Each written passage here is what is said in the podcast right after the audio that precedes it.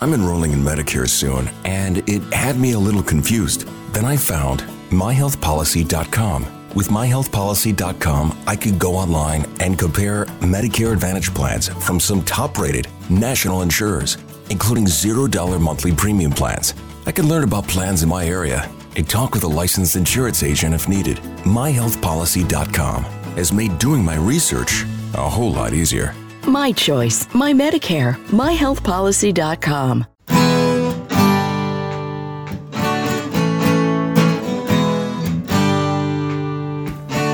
Bem-vindo a mais um podcast do Senhor Tanquinho. Eu sou o Guilherme. E eu sou o Rony. E aqui a nossa missão é deixar você no controle do seu corpo. Esse podcast é um oferecimento da loja online Tudo Low Carb. E o que é a loja online Tudo Low Carb? Bom, a Tudo Low Carb é uma loja que vende, como o próprio nome já diz, somente produtos que se encaixam numa dieta low carb e cetogênica. Lá você vai encontrar de tudo, desde farinhas, farinhas de amêndoa, farinha de amendoim, farinha de coco, farinha de linhaça, adoçantes, xilitol, eritritol, estévia, dentre muitos outros temperos e produtos naturais feitos com comida de verdade. O mais legal é que a gente conhece a dona, é a Eliana, a gente já até entrevistou aqui no podcast. E a Eliana nos garantiu que ela está sempre procurando na internet para garantir que a Tudo Low Carb tenha os melhores preços dos adoçantes xilitol, eritritol e da farinha de amêndoa, que segundo a gente são os ingredientes mais importantes se você quer fazer receitas low carb.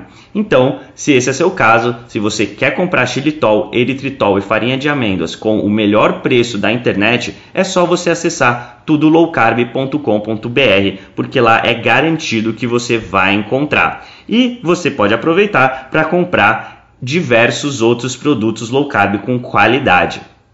Este podcast também é um oferecimento do Aikito. E o que é o, o Aikito? Bom, o Aikito é um aparelhinho que serve para medir o seu nível de cetose através do hálito.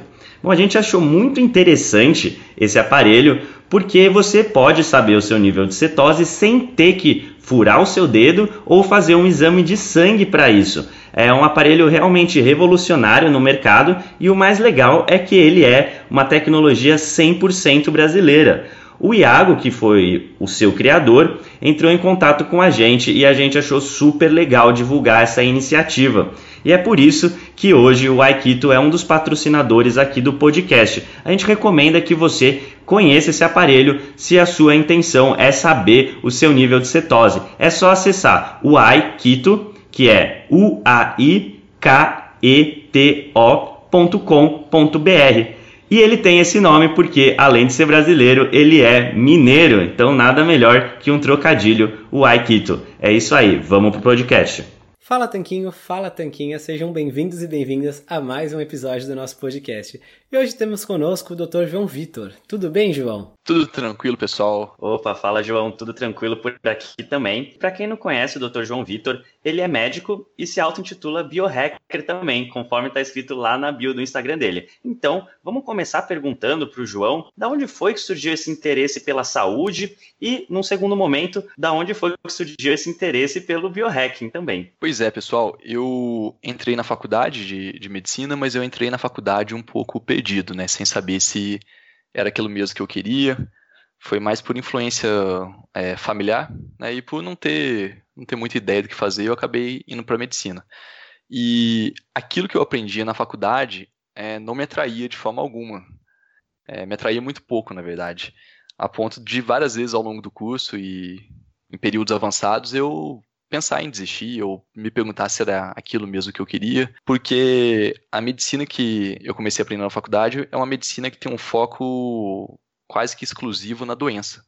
Então, é uma medicina que é muito boa, muito avançada para tratar doenças, para fazer cirurgia, para fazer um manejo de doenças é, complexas, avançadas, mas era uma medicina que me incomodava pelo simples fato de que eu me perguntava, mas por que, que a gente precisa esperar chegar na doença, né? Por que, que a gente tem que operar alguém, a gente tem que fazer um tratamento debilitante a alguém, a gente vai dar um medicamento ali que, que não vai tratar a base, mas só vai mascarar algum sintoma. E isso nunca foi estimulante para mim.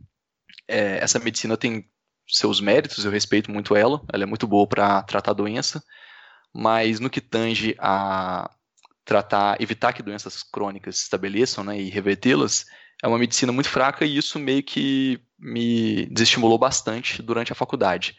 Mas eu acabei formando e justamente por não estar tá muito afeito a ficar tratando doença, eu fui me especializar em medicina do esporte, que já é uma área mais alta astral, né? Os pacientes são já decidiram mudar de vida, fazer exercícios, são atletas ou então são pessoas que já tomaram a decisão de, de serem mais saudáveis.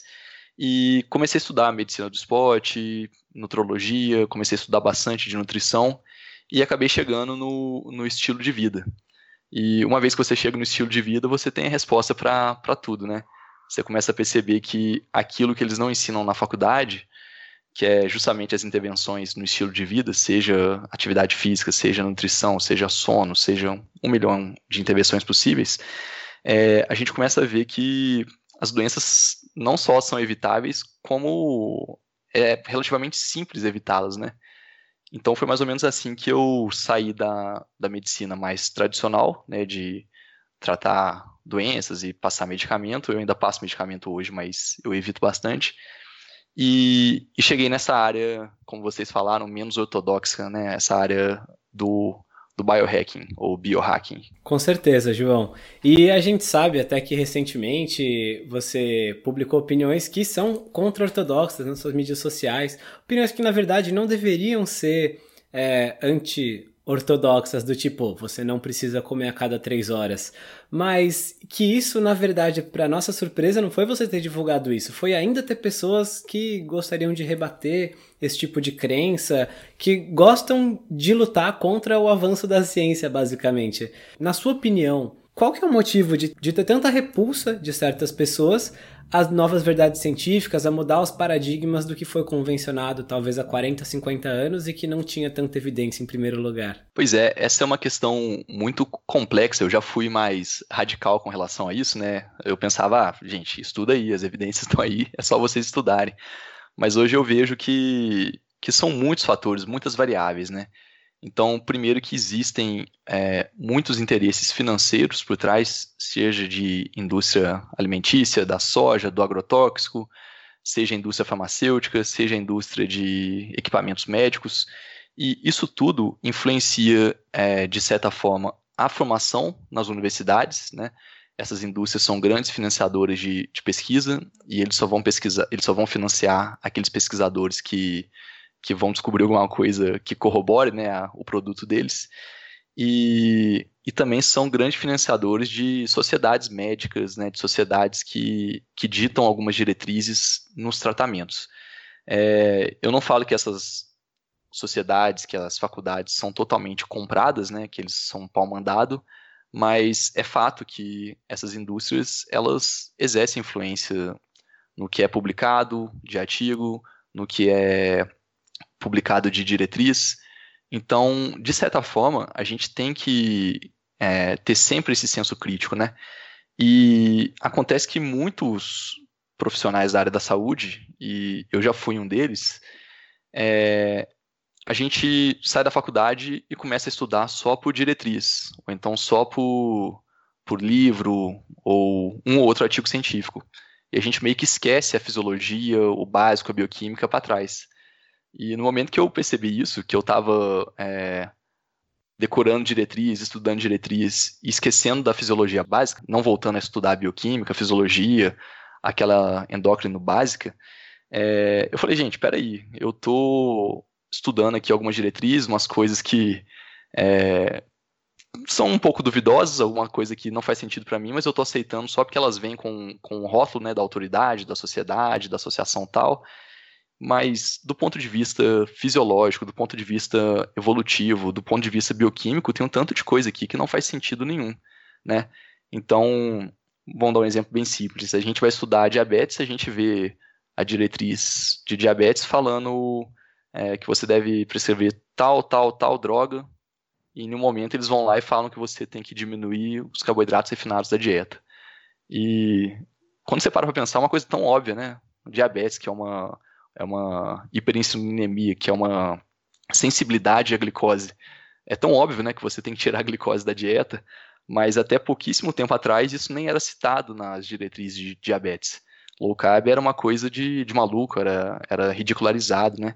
E hoje já está na diretriz da Associação Americana de Diabetes, né, como a melhor dieta para abordar o diabetes. É, então, assim, eu acho que são coisas que vão levar um tempo para mudar, mas chega uma hora que a verdade, a evidência, ela é tão, tão grande, tão achacapante, que não tem como é, a gente fugir disso, né? Mas até lá, algumas pessoas vão ser mais resistentes à mudança, outros vão ser menos, é, alguns construíram sua carreira em cima de uma coisa que acaba sendo provada que não era exatamente aquilo, e essas pessoas vão ser as mais resistentes, né? Às vezes aquela pessoa que sempre falou no, no, no consultório para os pacientes que diabetes era uma coisa genética, que não tinha como fugir, e agora essa pessoa tem que voltar atrás e falar que diabetes é estilo de vida e que é só 10% genética. Então, assim, é uma série de fatores né, do comportamento humano que envolve orgulho, que envolve é, ego, e que eu já fui mais taxativo, eu já fui mais radical ao julgar essas pessoas, mas hoje eu, eu entendo que essa mudança é gradual. Infelizmente, a maioria das pessoas que estão que ainda estão no erro, né, que ainda estão nesse papo, por exemplo, ah, coma de 3 em 3 horas, ah, coma o pãozinho integral na base da sua alimentação, na base da pirâmide.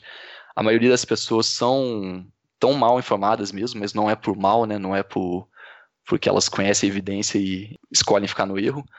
Mas é uma coisa que está mudando, né? A internet, pessoas como, como vocês que tem esse podcast, tem YouTube, tem Instagram, o tempo todo divulgando, o tempo todo levantando a bandeira de novas ideias e propondo cada um experimentar. Isso é uma coisa essencial, está mudando o mundo e cedo ou tarde a verdade vai prevalecer. Com certeza, João. É por isso que a gente luta todo dia, digamos assim, né? Todo dia com postagem nas mídias sociais, texto e podcasts com profissionais como você estão aqui para a gente tentar difundir o melhor da ciência para todas as pessoas. E nesse ponto, como que tudo isso que você falou tem a ver com biohacking? Ou ainda não entramos na parte do biohacking? Você pode fazer uma introdução do que seria o biohacking para as pessoas que estão ouvindo a gente? Vamos lá. Biohacking, ou biohacking, né? É uma palavra inglesa, basicamente é bio de biologia, hacker de, de hackear, né? Hackear é, é macete, é um truque, é um, um atalho. Então, basicamente, são alguns macetes, alguns truques que a gente aplica à nossa biologia. Como que isso funciona? Eu gosto de falar que biohacking tentar mudar o ambiente dentro e fora de mim mesmo para que meu corpo, para que minha biologia funcione da forma mais ótima, mais eficiente, com a melhor performance possível. Também é a gente simular um ambiente natural em um mundo hoje que é totalmente artificial. É, a gente vive em um mundo que é muito diferente do mundo de 200 anos atrás, pré-revolução industrial, e é muito diferente do mundo de 10 mil anos atrás, na época da revolução agrícola, né? Então, você pega o ser humano que tem 400, 500 mil anos de evolução como espécie, e você vê que de 10 mil anos para cá mudou muita coisa, e de 200 anos para cá mudou mais ainda, é, a gente chega à conclusão que a nossa fisiologia, a nossa biologia não está preparada, não teve tempo para se acostumar com essas mudanças. A gente vê, a gente vive num mundo hoje totalmente artificial. Eu acho que não tem uma coisa que a gente não faça que não seja artificial. É, a gente tende a comer comida artificial, a gente tende a dormir de uma forma artificial, a gente tende a se exercitar de uma forma artificial, a gente tem um ritmo biológico totalmente artificial, né? a gente tem luz natural, a gente é, luz artificial, então já era para a gente estar tá dormindo se fosse seguir o nosso ritmo biológico, né, da época das cavernas. É, a gente se locomove de uma forma artificial, com calçados, a gente não está em contato com a natureza, seja a exposição à luz solar, seja em contato mesmo com, com a natureza, pôr no pé no chão, pôr no pé na grama. Eu achava que esse negócio de pôr o pé no, na terra era coisa de hippie, mas tem muito estudo mostrando que você troca cargas magnéticas, né, eletrostáticas com a Terra, quer dizer, e isso ajuda a diminuir a inflamação no nosso corpo, né, então coisas simples como pôr o pé na terra, mas a gente não põe porque a gente fica o tempo inteiro isolado, né, com sapato de sola de borracha, então eu, eu gosto de falar que biohacking é simular à minha volta um ambiente o mais natural possível em um mundo que é totalmente artificial. Então, o que, que eu posso fazer para simular um ambiente natural? Eu, o tempo todo, tento pensar como o homem das cavernas. Então, se eu fosse o homem das cavernas, o que, que eu estaria fazendo agora? É, nesse momento, os ouvintes não vão ver, mas eu estou usando um óculos amarelo, né? A gente está gravando esse episódio à noite. Eu estou usando um óculos amarelo para bloquear a luz azul, que é uma frequência de luz que destrói a melatonina. A melatonina é um hormônio muito importante para a gente ter um sono reparador, mas quando a gente fica na televisão, no computador, no celular, até alguns minutos antes de dormir, a, essa frequência de luz azul ela bloqueia a produção de melatonina no nosso corpo, simplesmente porque o nosso corpo vai estar tá achando que ainda é dia, né?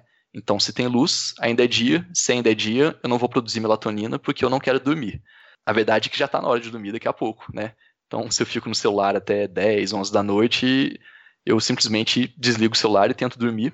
Muitas vezes eu consigo dormir, mas não vai ser um sono tão reparador quanto seria se eu estivesse produzindo melatonina naturalmente. Então eu uso esse óculos que tem uma lente amarela, ele bloqueia a maior parte das frequências é, de luz azul, que são as frequências que mais bloqueiam a produção de melatonina. Então, se eu estou usando esse óculos, eu induzo que meu corpo esteja no estado mais natural. Seria uma escuridão virtual. Mas esse foi só um exemplo, né? Outro exemplo com relação à alimentação. Como que o homem das cavernas ele comeria? Ele comeria a cada três horas, ele comeria pão, biscoito, bolo, ou ele comeria só quando tivesse comida disponível, e se ele pudesse escolher entre um produto de origem animal ou vegetal, qual que ele escolheria? Ele escolheria o produto de origem animal. Então, eu tento simular isso na minha dieta também. Eu tento reduzir a frequência de refeições por dia. Não sei né, de onde surgiu essa questão da gente comer de 3 em 3 horas. Na verdade, eu sei, mas não é o assunto para a gente comer agora. Mas comer de 3 em 3 horas é uma coisa totalmente artificial. Isso nunca existiu na história evolutiva do ser humano. Mas é o que a gente socialmente está acostumado a fazer. Então, um outro biohack é eu tentar alimentar de uma forma mais natural, fazendo jejum, diminuindo a frequência de refeição, é, comendo mais proteína e gordura boa de origem animal e menos os carboidratos refinados, né, que eles falam que deveria ser a base da nossa dieta, mas a gente sabe que não é, que isso não é natural. Outros biohacks diversos, né, que eu falei, pôr o pé na terra, trocar eletricidade com a terra, com o planeta. O banho gelado é um biohack. Eu acho assim, tem tantos biohacks que a gente pode ir falando, que dá para fazer uns três podcasts sobre isso. Mas basicamente é tentar simular um ambiente natural em um mundo que é totalmente artificial. Perfeito, excelente raciocínio. E você mencionou os óculos que filtram a luz azul. Que outros tipos de biohacks a gente pode adotar né, no dia a dia? Por exemplo, você mencionou a preferência aos alimentos de origem animal. Isso vai na contramão de muito do que é dito por aí, por pseudodocumentários e mesmo na grande mídia. E isso se encaixa onde em termos de biohack? O que, que tem nos produtos de origem animal que, que pode ser considerado um biohack? Olha, os produtos de origem animal são os produtos mais densos em nutrientes da natureza.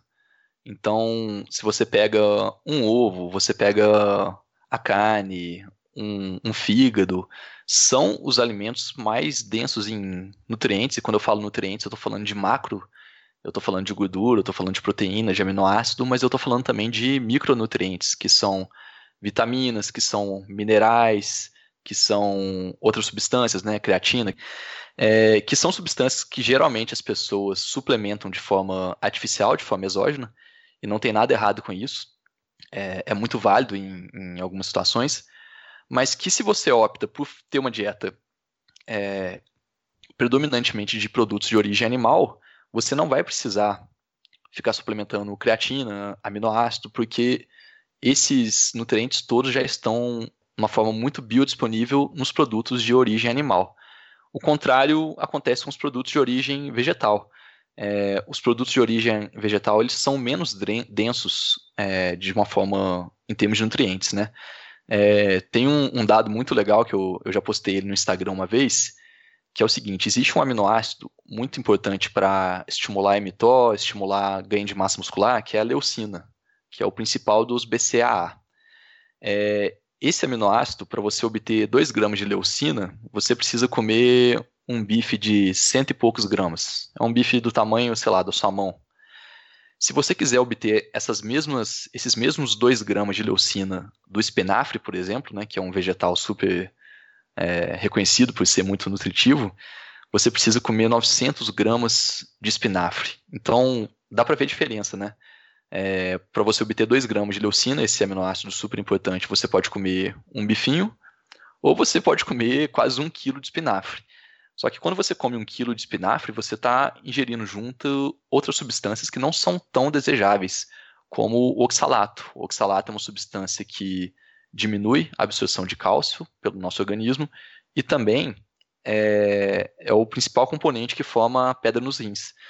É, se você comer um quilo de espinafre para ter 2 gramas de leucina, você vai estar ingerindo de brinde 10 gramas de oxalato, que é essa substância indesejada, né? Eu já tive pedra nos rins e eu não quero oxalato de jeito nenhum na minha dieta. É, então, é uma coisa óbvia. Os produtos de origem animal são muito mais densos em nutrientes, então sempre que possível eu devo escolher os produtos de origem animal. E, João, se a gente levar esse princípio de sempre escolher os alimentos de origem animal e a gente basicamente abandonar os alimentos de origem vegetal, a gente vai chegar numa dieta carnívora, né? Você poderia contar um pouco mais sobre essa estratégia para quem não está familiarizado?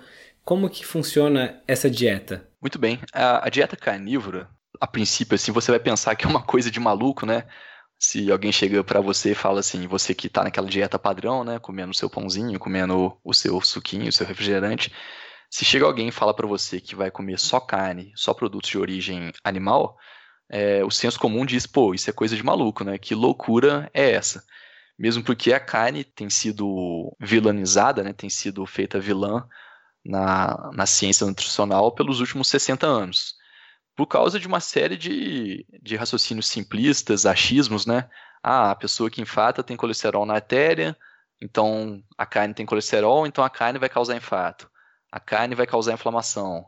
É, a gente, a carne apodrece dentro do nosso intestino, né? Existe essa série de, de mitos, né, que acabam sendo respaldados por, por um ou outro instituição científica, mas esses mitos fazem com que a carne seja aquele pecado, né? Todo mundo gosta, mas todo mundo fica com medo de comer. Não, carne só de vez em quando. Mas hoje a gente tem evidências e mais evidências de que, de que a carne não, não é essa vilã que muita gente ainda acha que é. E pelo contrário, a carne não, não aumenta mortalidade, seja cardiovascular, seja por causa de câncer, seja por causa de diabetes, seja por causa do que for apesar de terem, de existirem alguns estudos é, observacionais que falam, oh, o vegetariano ele é mais saudável do que a pessoa que come carne. Mas esses estudos não levam em conta que a maioria das pessoas que comem carne também comem pão, bebem cerveja, também bebem refrigerante, e o vegetariano não. O vegetariano geralmente é uma pessoa que tem um estilo de vida mais, mais regrado, né? Então, a maioria dos estudos que mostram que a carne não é tão legal são estudos que, que não levam em conta, são estudos observacionais. Você não pode estabelecer uma, uma relação de casualidade. Você só pode estabelecer correlações. E, ademais, além disso, existe um, um interesse é, financeiro industrial muito grande por trás de vilanizar a carne. A indústria sempre vai querer que a gente consuma menos carne e mais produtos de origem vegetal simplesmente porque é muito mais barato para eles produzir um quilo de açúcar, um quilo de soja, um quilo de lentilha, um quilo de ervilha, do que produzir um quilo de carne. Porém, na hora de vender, eles vendem é, a carne ou a soja mais ou menos pelo mesmo preço, né? Hoje a gente está numa onda aí do hambúrguer artificial, hambúrguer de soja, que parece que é carne, não sei, eu não quero provar, mas é um produto que é feito basicamente de soja de óleo e de metilcelulose, que é papel, mas que é vendido a preço de picanha. Então, para a indústria, é muito mais barato eles produzirem um produto de origem vegetal que copie um produto de origem animal, né? A margem de lucro deles é muito maior. Então, para eles é mais interessante que a gente consuma mais produtos de origem vegetal do que produtos de origem animal. Então, vamos lá, é muito mais barato para a indústria produzir margarina do que produzir manteiga mas eles vão vender a margarina quase pelo preço da manteiga. É muito mais barato para eles produzirem é, uma maionese sem ovo do que uma maionese com ovo. Mas eles vão vender a maionese sem ovo como uma coisa vegana, vão pôr um selinho de vegano ali e vão conseguir vender mais caro, ou então vender no mesmo preço, mas com uma margem de lucro muito maior. E os hambúrgueres de soja são só mais um, uma modinha, né, que daqui a pouco vai passar, dentro dessa é, estratégia da indústria de aumentar a margem de lucro deles vendendo mais. Isso tudo parece novidade, mas desde a década de 60 já existe, que foi quando foram estabelecidas as primeiras orientações, as primeiras diretrizes de que você deveria comer mais carboidrato e menos carne, menos proteína, menos gordura. E daí que surgiu aquela famigerada, maldita pirâmide nutricional que até hoje a gente vê ainda ensinada nas escolas, nas faculdades, né? Que tem na base ali o macarrão, o pão, o pão integral, né? Mas é pão do mesmo jeito. E daí depois vem é, a folha, e depois o azeite, e só lá em cima, pequenininho, o ovo, a carne e o queijo. Como se fosse uma coisa que você deveria evitar, né? Que você deveria comer uma vez por dia, que deveria ser tratado como se fosse um, um condimento, um tempero, né?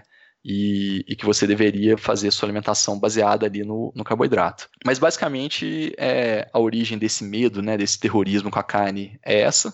São estudos mal feitos, interesses financeiros, mas a gente tem estudos muito grandes saindo, né? Saiu um agora em, em outubro, numa é uma, uma revisão gigantesca, numa revista muito respeitada, que mostrou que a carne não aumenta mortalidade de nenhum tipo, né? E que basicamente a gente tem que voltar às nossas origens, que é justamente essa o homem das cavernas, se ele pudesse escolher, ele sempre ia comer o produto de origem animal, que é um produto muito mais denso em nutrientes. Então, é o que a gente deveria fazer. É, a pessoa que segue a dieta carnívora, ela vai comer ovo, ela vai comer carne, ela vai comer frango, vai comer porco, vai comer vísceras, vai comer bacon. Se ela for um pouco mais é, flexível, ela vai consumir eventualmente um produto de origem vegetal, seja um café, seja um, um vinho. Ela pode ou não consumir queijo, pode não consumir laticínios. Basicamente, a, a, dieta carnívora é essa: é uma dieta riquíssima em, em alimentos com alto valor nutricional e, e, coincidentemente, são alimentos que não tendem a ser tão inflamatórios quanto um carboidrato refinado ou quanto um óleo de soja, né, ou óleo vegetal, que são ricos em ômega 3, em ômega 6, quer dizer. Ao contrário, os produtos de origem animal são ricos em ômega 3, que é uma gordura anti-inflamatória, né? E a gente não pode esquecer que existem alguns nutrientes que são exclusivos da dieta de origem animal. Então você não vai achar B12 em nenhum produto de origem vegetal, você não vai achar ômega 3 em nenhum produto de origem vegetal, você não vai achar creatina em produtos de origem vegetal, dentre outros. Então é uma coisa que no primeiro momento assusta, né? A pessoa fala, pô, é, esse negócio de comer carne é coisa de doido, né? É, mas depois, se você parar a pensar, você vai ver que é uma coisa é, interessante. Não é uma coisa que precisa ser feita por todo mundo, mas é uma estratégia interessante e que tem dado resultados legais, tanto para quem quer emagrecer, quanto para quem quer ganhar massa, mas principalmente para pessoas que têm algumas condições autoimunes e que tinham essa autoimunidade ativada ou por causa da inflamação do carboidrato refinado, ou por causa da inflamação do óleo de soja, ou por causa da inflamação causada por substâncias presentes nas plantas, né, que as plantas não são só coisas boas, as plantas têm um sistema imunológico delas que basicamente é um, é um sistema de venenos. Ela tem algumas substâncias é, lectinas que são substâncias que atacam o agressor, né? Então você come aquele pimentão, você come aquele tomate, o tomate tem uma defesa que é justamente um, uma substância ali que vai vai ser um veneno para o seu corpo, né? Para você justamente para você não querer voltar nele. Enfim, a gente pode falar dos antioxidantes das plantas, né, que eles também agem no nosso corpo a partir desse princípio, mas basicamente a, a dieta carnívora é isso. É uma coisa que no primeiro momento eu sempre achei que era, era coisa de doido, é uma coisa que vai contra o senso comum, vai contra tudo aquilo que eu aprendi na faculdade, mas você olha pra, para para pensar, né, pensando como homem das cavernas, é, um, é uma dieta muito natural, muito fisiológica.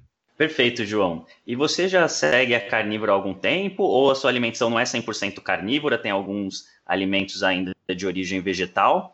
E que tipo de benefícios ou mudanças você percebeu no seu dia a dia com relação à saúde ou com relação ao geral quando você adotou essa estratégia? Hoje eu não sigo uma dieta exclusivamente carnívora, eu sigo uma dieta paleo, low carb, né, quase cetogênica, é, mas eu consumo produtos de origem vegetal, é mais por uma questão de, de praticidade. Muitas vezes eu não, eu não tenho tempo de preparar uma dieta carnívora, né? Na verdade, toda dieta que, que é uma dieta de comida de verdade, ela exige um preparo maior, né? Não é simplesmente você comer o que o está disponível ali na hora. Geralmente você tem que preparar o seu alimento, e muitas vezes eu não consigo o tempo todo preparar a carne, o meu ovo. Então eu, eu não faço uma dieta exclusivamente carnívora, mas eu faço uma dieta que é a dieta paleolítica, né, com gorduras rica em gordura, rica em proteína. Quando entra carboidrato, eu faço o máximo para que seja um carboidrato rico em, em polissacarídeos, né? rico em, em, fibras. A grande mudança que eu, que eu notei na minha saúde, fazendo esse tipo de dieta e diminuindo a frequência das minhas refeições, né, que é fazendo o jejum, é que, primeiro, naturalmente, sem passar fome, eu emagreci. Eu pedi aquela gordura localizada que eu tinha, que me incomodava. É, então, minha composição corporal melhorou bastante. A minha disposição melhorou bastante. Eu não tenho que ficar preocupado em comer o tempo todo. Eu não tenho que ficar planejando o que, que eu vou comer daqui a três horas. É, eu sinto menos cansaço, porque sempre que a gente come, a gente tem um, estimula ali um pico de insulina no nosso corpo e daí o metabolismo nosso né, vai todo para o intestino, para absorção de nutrientes e outras partes do nosso corpo ficam, ficam um pouco negligenciadas, né, muitas vezes o cérebro. Então, às vezes aquele sono que você sente depois do almoço, aquela alcalose é porque você comeu demais e o seu corpo, o seu intestino está tá exigindo mais do seu metabolismo, né? Isso deixa o resto do corpo um pouco é, deficitário. É, mas eu comecei a, além de toda essa disposição, toda essa energia de estar tá dormindo melhor, eu comecei a ver melhor em alguns parâmetros do meu, dos meus exames, que melhoraram bastante. Eu estava vendo os exames antigos meus, eu tinha o global de leucócitos, né, que são as células de defesa, nos exames antigos, em torno de 6 mil, 7 mil. Né? Se você pegar o valor de referência, é de 4 a 10 mil. E, e depois que eu comecei a fazer uma dieta low carb, que eu comecei a fazer jejum, eu vi que os meus leucócitos diminuíram. Teoricamente, eu fiquei com menos células de defesa. E num primeiro momento eu assustei, porque eu, quando você começa a ter baixa de glóbulos brancos, né, leucopenia, você pensa em, uma série de doenças graves. Eu fiz um tanto de exame, não deu nada, e a única conclusão que eu consegui chegar é que o meu corpo ficou mais eficiente. Então, hoje com 3 mil leucócitos, né, que se você for olhar pelo valor de referência é uma leucopenia, está abaixo do valor de referência. Hoje, com um leucócito de 3 mil, de 2.900, eu sou muito mais saudável do que eu era quando eu tinha o leucócito de 5 mil, de 6 mil. Naquela época eu vivia doente, eu tomava antibiótico duas vezes por ano por causa de problema de garganta, sinusite. E depois que eu comecei a ter esse estilo de vida low carb, comendo mais carne, comendo mais produto de origem animal, fazendo jejum, né, tendo essa dieta mais ancestral, eu, eu não lembro a última vez que eu tomei antibiótico. Eu, eu não lembro a última vez que eu peguei um resfriado. Então, isso é uma coisa que, que melhorou muito. O meu corpo está tá muito melhor. Não porque é algum tipo de mágica dessa dieta, mas simplesmente porque eu estou oferecendo para ele aquilo que é fisiológico, aquilo que ele acostumou durante milhões e milhões de anos de evolução. Só dar um recado rapidinho aqui para você. Se você está gostando dessa entrevista, então você vai gostar do nosso livro 120 Verdades sobre a Dieta Low Carb. Apesar do nome, esse livro trata sobre 120 pontos super importantes no formato de perguntas e respostas simples a respeito de saúde, alimentação e boa forma. Se você tem interesse nesses assuntos, que eu acho que é o caso, já que você está ouvindo esse podcast, então eu sugiro que você visite assim que acabar de ouvir ouvir esse áudio, a nossa página senhortanquinho.com barra 120 verdades. Lá você vai encontrar todas as informações necessárias a respeito desse verdadeiro compêndio da saúde e boa forma, que foi inclusive lido e revisado por diversos profissionais da área. Provavelmente esse podcast que você está ouvindo é, de um dos profissionais que leu esse livro, e o prefácio foi escrito pelo nosso querido Dr. José Neto. Inclusive, o Dr. Souto também ajudou a ler e revisar esse livro, tá certo? Então, se você tem interesse, acabando de ouvir esse podcast, digita lá no seu navegador, senhortanquinho.com barra 120 verdades. É isso. Vamos voltar para a entrevista. Ah, excelente resumo da, da estratégia e também do, de alguns benefícios, né? De algumas vantagens de mudar a alimentação, mesmo para uma dieta mais baixa em carboidratos, enfim. Eu estou experimentando com a dieta carnívora já faz algumas semanas, na hora que a gente está gravando esse podcast. E eu lido bem com alimentos de origem vegetal no geral. Eu já fazia uma dieta cetogênica há muitos anos. E era basicamente cetogênica mesmo, menos de 30 gramas de carbo durante 90% do tempo. Alguns dias tinha exceções, tinha dias com mais carbo, mas era uma coisa ocasional. E agora eu tô na carnívora faz algumas semanas e ainda consumo café quase todos os dias e uma taça de vinho aqui ou ali, mas as bases de manter a carnívora, para mim, eu gostei muito da praticidade, né, de fazer usar, viver com uma frigideira e também ter algumas preparações simples. E em termos de outros benefícios que muitas pessoas percebem, né? Que, sei lá, melhora a massa muscular, ou a pele, ou o cabelo, porque muitas vezes começam a ingerir mais proteínas, ou eliminam trigo, glúten, essas coisas, eu não percebi tanto. Acho que o que eu percebi mais foi um aumento na saciedade e uma satisfação geral com a dieta, uma praticidade, eu tô gostando basicamente. Mas realmente muitas pessoas que nunca fizeram uma dieta mais limpa acabam vendo na carnívora justamente pelas restrições são poucas regras, mas elas são, acabam restringindo bastante e a pouca escolha facilita para as pessoas, paradoxalmente. Elas não têm que pensar, pode, não pode, isso e aquilo, como que eu combino isso. É, basicamente, isso facilita para muita gente. E várias pessoas fazem essa migração para o extremo, né? Saem de, um, de uma dieta vegana para carnívora. A gente vê cada vez mais no, nas mídias sociais. Embora, por outro lado, parece para mim, muitas vezes, que a pessoa saiu de uma coisa que ela acreditava ser a pílula mágica para outra. Isso é algo que a gente também tem que ter cuidado. Exatamente. É... Não existe pílula mágica, né? E isso é um tema muito legal, porque a gente volta no, no biohacking, né? Uma das coisas legais do, do biohacking é o fato de cada um poder, de certo modo, ser o seu próprio médico, né? Cada um experimentar experimentar uma intervenção e ver qual o resultado que ele vai trazer. Seja uma intervenção de exercício, de sono ou de dieta, como a gente está falando. Uma coisa que, que me incomoda, que me incomodava muito também no sistema de saúde tradicional, na, na medicina, era o fato de ser um, um modelo médico-centrista. Né? A medicina gira em torno do médico e o paciente é um simples coadjuvante ali que, que recebe a ordem e deve seguir aquela ordem. E isso é muito ruim, porque de certa forma o paciente foi ficando tão inibido, tão inibido de tomar iniciativa com relação à própria saúde, que hoje muita gente não se sente responsável pela própria saúde. Muita gente acha que é, quem vai resolver seu problema de saúde vai ser um médico, vai ser um nutricionista, vai ser uma cirurgia, vai ser uma dieta nova, vai ser um, um tratamento novo. E daí a gente começou a criar essa mentalidade da pílula mágica, né? de ir no profissional de saúde para que ele desse ali uma, uma solução mágica, uma solução fácil, uma solução rápida, uma solução que não exigisse, não exigisse esforço, não exigisse mudança. Isso foi causado por causa, por causa desse modelo de saúde que não, é, não empodera o paciente, que não, não é parceiro do paciente, que não traz o paciente para as decisões compartilhadas, mas sim que é um modelo focado ali no profissional de saúde, no médico, no nutricionista. Ele fala, o paciente aceita.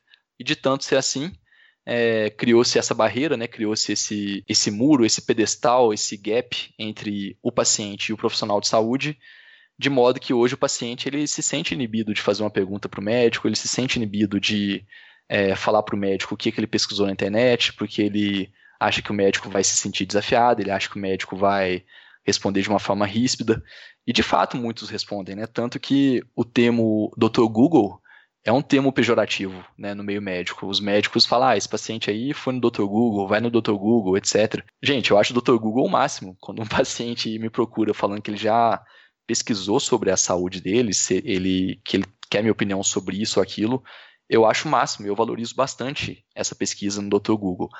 Ainda que na internet exista algumas informações desencontradas, fake news, ainda que tenha o risco da pessoa consumir essa informação, o que é difícil, porque a gente tem muitos sites confiáveis, muito, muitas fontes confiáveis, né? A gente não, não sai clicando em qualquer anúncio, ah, emagreça em 10 dias, e não acredita naquilo, né? Ainda que exista esse risco, eu acho que só o fato da pessoa estar tá indo atrás ali da informação já deve ser valorizado, e se ela não tem acesso a uma informação de qualidade, eu acho que cabe ao profissional de saúde, o médico, o nutricionista, orientar, né, qual que é a fonte, a fonte adequada. Mas a gente cai nessa questão da pílula mágica por causa disso, né? Criou-se esse distanciamento entre o médico e o paciente, onde o paciente acha que ele simplesmente vai seguir a prescrição e o médico simplesmente vai dar ordem. E, de certa forma, isso fica cômodo para os dois, né? O paciente, ele coloca a responsabilidade toda na mão do médico, então se ele não melhorar, foi o médico que errou, foi o remédio que não funcionou, vai ter que vir um outro remédio mais caro, mais novo, mais moderno. E o médico, que muitas vezes no convênio, no SUS, tem que atender cinco, seis pacientes por hora, é muito mais fácil de fazer uma prescrição de medicamento e dar para o paciente do que sentar com o paciente ali e explicar sobre estilo de vida, sobre sono, sobre nutrição, sobre dieta, sobre atividade física. Então, a gente entrou num, nesse grande problema do sistema de saúde que ele é pouco resolutivo. Ele é um sistema de saúde que fica apagando fogo, porque tanto o médico, o nutricionista, quanto o paciente, eles meio que assumiram uma postura passiva ali, é aquilo, finge que me engana, finge que está funcionando e eu finge que vai dar certo, mas no final das contas a gente sabe que não está dando certo porque as doenças crônicas só estão ficando mais prevalentes, cada vez mais frequentes, o custo da saúde está ficando cada vez mais caro, seja no SUS, seja no convênio, é, cada vez mais exame, cada vez mais internação, e a gente sabe que isso é insustentável, que isso vai colapsar em determinado momento. E eu acho que cada um decidir ser um, um biohacker, cada um assumir a responsabilidade com relação à própria saúde, é, é a única solução que eu consigo ver para esse sistema de saúde não colabar. Cada um ir atrás né, de informação, cada um propor é, intervenções na sua própria vida e fazer a experiência, ver se a intervenção deu certo ou não, se você se sentiu melhor, se você se sentiu mais saudável, com mais energia depois daquilo ou não. Então a dieta carnívora entra aí, né? Se a pessoa começar a fazer uma dieta carnívora direitinho e sentir que, não é, que aquilo não é para ela, né? Ela fez a experiência, mas não, não precisa insistir. É, mas ela sabe que o que funcionou para ela e o que não funcionou. Isso serve para sono, para atividade física, para estilo de vida de uma forma geral. E eu acho que a partir do momento que todo mundo estiver fazendo isso, né, e a internet está aí para ajudar todo mundo a fazer isso, o problema, os custos do sistema de saúde, eles vão cair bastante, porque a gente vai estar atuando de uma forma muito mais preventiva e sem esperar a doença chegar. Então eu acho que a internet, a gente, né, que, que divulga informação de saúde na internet, a gente tem essa grande responsabilidade e ao mesmo tempo esse trabalho muito legal que é de tentar conscientizar e dar poder cada vez mais às pessoas para que elas para que elas sejam responsáveis pela própria saúde. E daí cada um vira né, uma espécie de biohacker, começa a fazer as suas próprias experiências. É, não precisa chegar ao, ao extremo né, de injetar substância no próprio corpo ou usar esses óculos amarelos que eu estou usando. Mas se cada um tiver um pouco de se sentir responsável pela própria saúde, a gente vai, já vai melhorar bastante a saúde no Brasil, no mundo, a gente já vai ajudar o sistema público, a gente vai ajudar o sistema de convênio, porque a gente não vai estar tá dando chance para a doença chegar. Basicamente é isso, a gente tem que sair desse modelo médico-centrista, né? E tem que ir para o modelo onde o médico, o nutricionista, vai ser um parceiro de saúde do paciente. Então, o paciente, depois que ele fez toda essa pesquisa, fez todas essas mudanças no estilo de vida, se ele ainda tem alguma dúvida, se ele ainda não teve o resultado que ele queria, se ele ainda tem dúvida se aquilo que ele deu na internet é verdade ou não, daí ele vai no profissional de saúde e eles discutem esses temas, né? Eu acho que esse é o modelo ideal, é o modelo para o qual a gente está caminhando. Perfeito, João. Então é uma via de duas mãos mesmo, né? Um lado, o paciente tem que querer assumir a responsabilidade também, né? Então pesquisar, às vezes perder um tempinho com isso, né? Pesquisando e lendo várias fontes para às vezes ter mais confiança do que ele está lendo é, às vezes vê entrevistas de profissionais, como as que a gente tem no podcast aqui, às vezes vê opiniões contrárias também, né? Faz parte.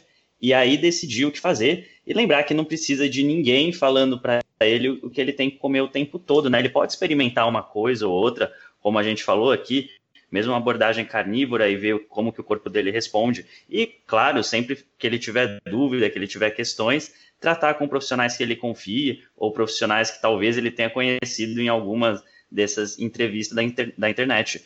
E, por outro lado, os médicos também dão um pouco mais de abertura para os pacientes, né? Porque muitas vezes a gente recebe relatos do, de eh, pessoas que vão nas consultas e acontece isso mesmo que você falou, do médico uh, não dar abertura para a pessoa, não querer nem ouvir, falar, não, na internet não, não tem nenhum valor, ou então a pessoa já está tendo resultado, né, do tipo emagrecendo, é, melhorando o exame, mas aí fala que está fazendo uma dieta cetogênica, o médico já fala, não, para com isso que no longo prazo isso daí vai fazer mal para você. Então é complicado, né? Os dois lados têm que se informar também para poder no futuro, daqui uns anos, e é para isso que a gente trabalha, poder esse diálogo acontecer de uma melhor maneira para todo mundo. É, totalmente, porque a gente tem essa questão, né, da... É, muitas vezes a gente, o médico formou ali na faculdade e e se acomodou, né? Ele não estudou muitas outras coisas, ou então ficou estudando só aquilo que é a área dele, né?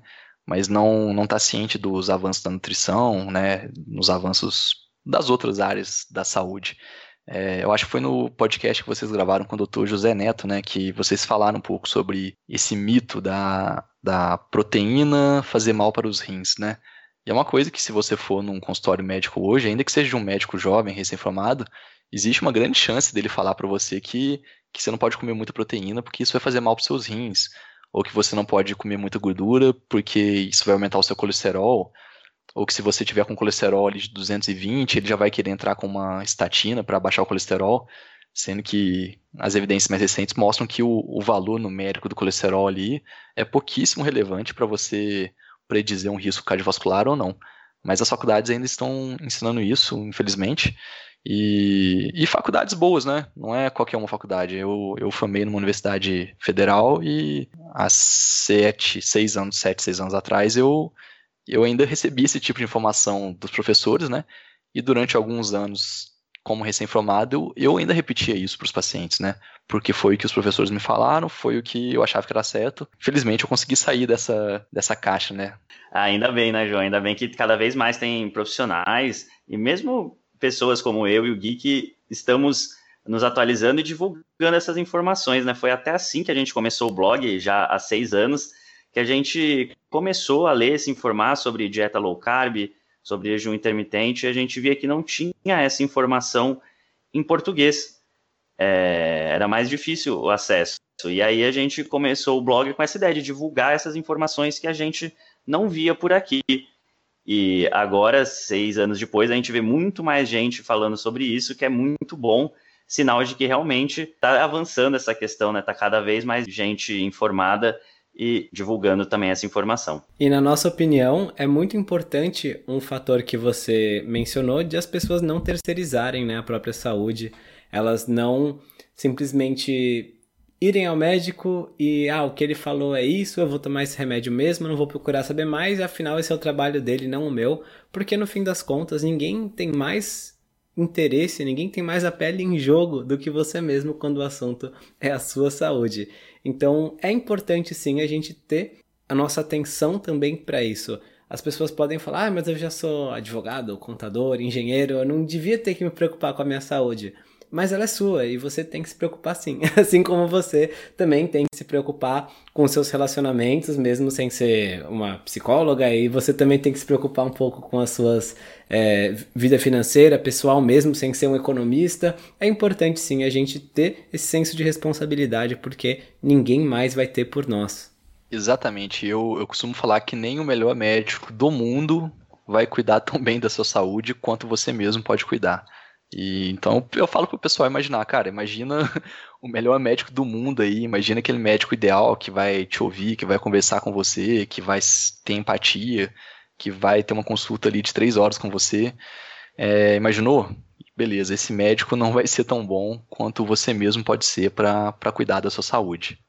É, eu acho que a gente teve várias mensagens legais aqui, mas dois momentos bacanas do podcast que nossa audiência gosta bastante é quando os convidados falam quais os hábitos saudáveis deles, apesar de que eu acho que você já falou bastante ao longo da entrevista, e também a mensagem final para a galera que nos ouviu até agora. Além, é claro, né, das suas mídias sociais, pode deixar também para quem quiser te seguir. Beleza, vamos lá. Eu vou focar um pouco mais nos, nos biohacks que eu uso, né, que são, são coisas mais diferentes, assim, são coisas menos, menos faladas, menos comuns. Então eu não vou falar tanto do básico, né, que a gente sabe, para ter uma vida saudável, mas que, que seus ouvintes já, já sabem bastante dos outros entrevistados falarem. Mas eu vou falar um pouco sobre biohacks, né? A gente voltar naquela tecla lá de simular um ambiente natural em um mundo artificial. Então, à noite, a partir de 7, 7 e meia da noite, eu sempre coloco esses óculos amarelos, né, que são óculos bloqueadores de luz azul, é, justamente para poder ficar no celular, para eu poder ficar no, no telefone, na, no computador, sem destruir tanto a minha produção de melatonina. Quando, porventura, eu preciso ficar até mais tarde no computador, em alguma tela, eu uso um pouco de melatonina embaixo da língua, uma dose bem pequenininha. É, não é essa dose que o pessoal costuma comprar na internet, né, que é uma dose alta de 3, 5, 10 miligramas. Eu uso geralmente meio miligrama embaixo da língua, que para mim é mais que o suficiente para induzir um sono legal. Então, esse é um hack que eu uso quando eu não conseguir produzir melatonina naturalmente. Outro hack que eu uso também é exposição ao frio e choque térmico. É uma coisa que o homem das cavernas vivia constantemente, né? Ele sentia calor, sentia frio, ele não tinha controle sobre o ambiente, mas que hoje a gente vive um ambiente totalmente controlado do ponto de vista térmico, né? Então, quem mora no calor está com ar condicionado ali, quem mora no frio tem aquecedores em todos os lugares. Mas quando a gente, a gente sente o choque térmico, a gente libera algumas proteínas, que são as proteínas do choque térmico, que, que tem um efeito muito legal sobre a nossa imunidade.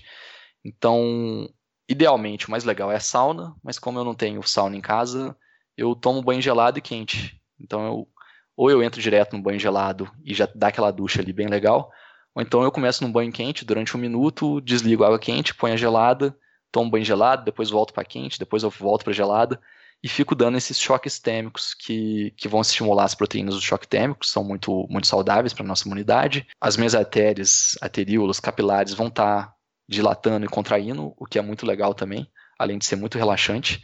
Então, eu uso esse biohack. Eu uso alguns suplementos alimentares é, que são micronutrientes que não estão tão frequentes na nossa dieta. Seja porque a gente consome produtos é, que foram processados de alguma forma e perderam esses micronutrientes, seja porque o solo de onde veio o nosso alimento já foi espoliado. Então, uma coisa que infelizmente acontece é que aquele solo ali, onde foi plantada a nossa hortaliça que a gente vai comer, ou onde o, o animal que a gente está consumindo está sendo, está se alimentando, é um solo que muitas vezes já foi tão usado que ele está espoliado de micronutrientes.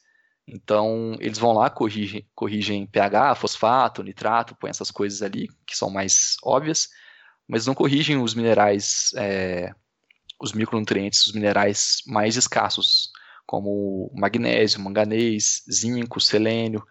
Então, eu gosto de suplementar esses minerais, principalmente o, o magnésio.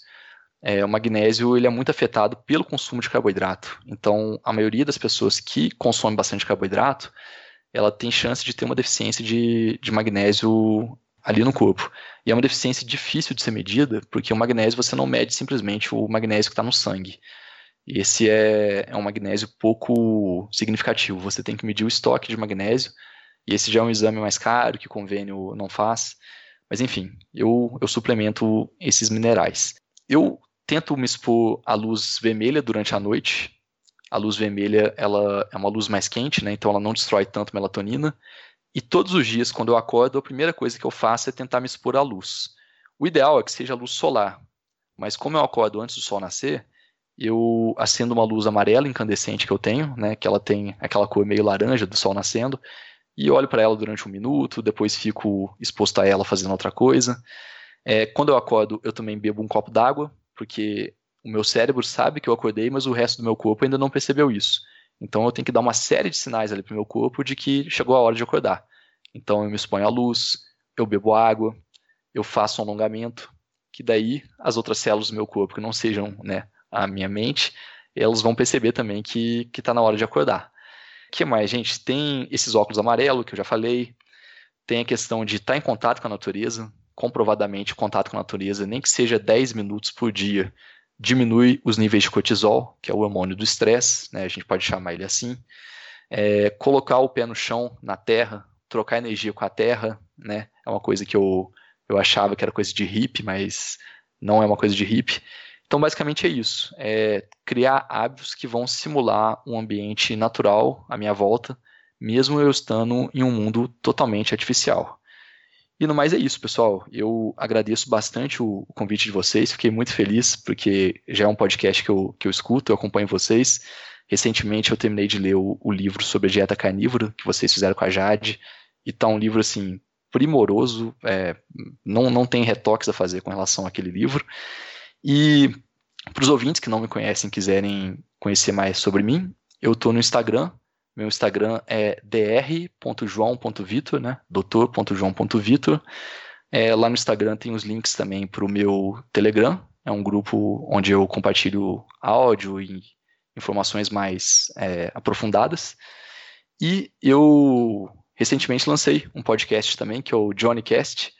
É, na verdade, ele foi ao ar hoje, e convido também aos ouvintes para dar uma conferida lá no Johnnycast. Tem um episódio sobre dieta carnívora, tem dois episódios sobre longevidade, um episódio sobre biohacking. Tá, tá bastante legal. E no mais, mais uma vez, eu, eu agradeço o convite. Gostei muito da conversa com vocês. Eu acho que teria tema para outras conversas, mas fica para a próxima. Sem dúvida, João. Dava para a gente ir longe na nossa conversa. Infelizmente, a gente tem que limitar um pouco, né? Até porque senão ninguém escuta e nem consegue absorver todas as informações.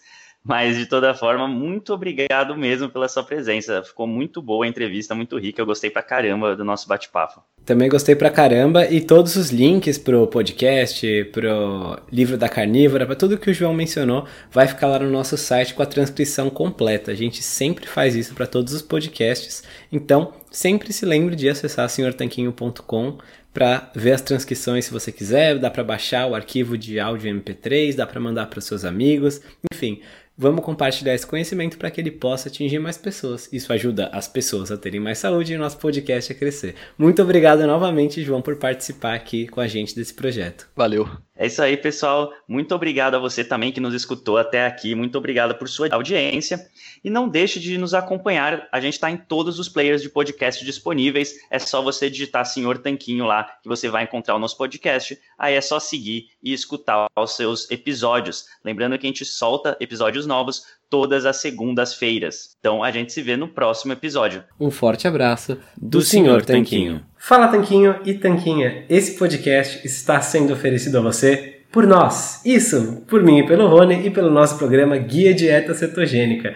O Guia Dieta Cetogênica é um curso em vídeo com todas as informações passo a passo para você seguir uma dieta cetogênica de sucesso. E como bônus para você que escuta os nossos podcasts, a gente colocou dentro do programa na área de membros especial todos os nossos produtos já publicados até hoje. Então, são dezenas de livros de receitas, são centenas de receitas, tem também o nosso livro de texto e teoria, né, das 120 dúvidas sobre alimentação saudável respondidas, que foi elogiado inclusive pelo Dr. Souto, pelo Rodrigo Bomeni, pelo Danilo Balu e por vários e vários convidados que já passaram pelo nosso podcast. E tem tabelas, infográficos, textos explicativos, resumos em PDF, um grupo secreto no Facebook e muito, muito mais. Então, convido você a conhecer o nosso programa Guia Dieta Cetogênica. O jeito mais fácil de fazer isso é acessando senhortanquinho.com GDC. Letra G de guia, D de dieta e C de cetogênica. senhortanquinho.com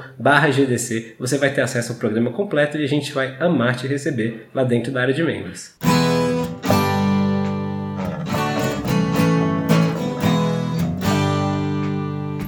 Você acabou de ouvir mais um episódio do podcast do Senhor Tanquinho. Não deixe de se inscrever para não perder nenhum episódio com os maiores especialistas para a sua saúde. New to Medicare? Go to myhealthpolicy.com. With myhealthpolicy.com, you can compare plans from some of the nation's top insurers. Start now to find a plan and apply online. myhealthpolicy.com makes it easy to find a Medicare Advantage plan in your area, including plans for $0 a month in plan premiums, low out of pocket costs, and expansive provider networks. My decision, my Medicare. myhealthpolicy.com. I'm enrolling in Medicare soon, and it had me a little confused. Then I found myhealthpolicy.com. With myhealthpolicy.com, I could go online and compare Medicare Advantage plans from some top rated national insurers, including $0 monthly premium plans. I can learn about plans in my area and talk with a licensed insurance agent if needed. MyHealthPolicy.com has made doing my research a whole lot easier.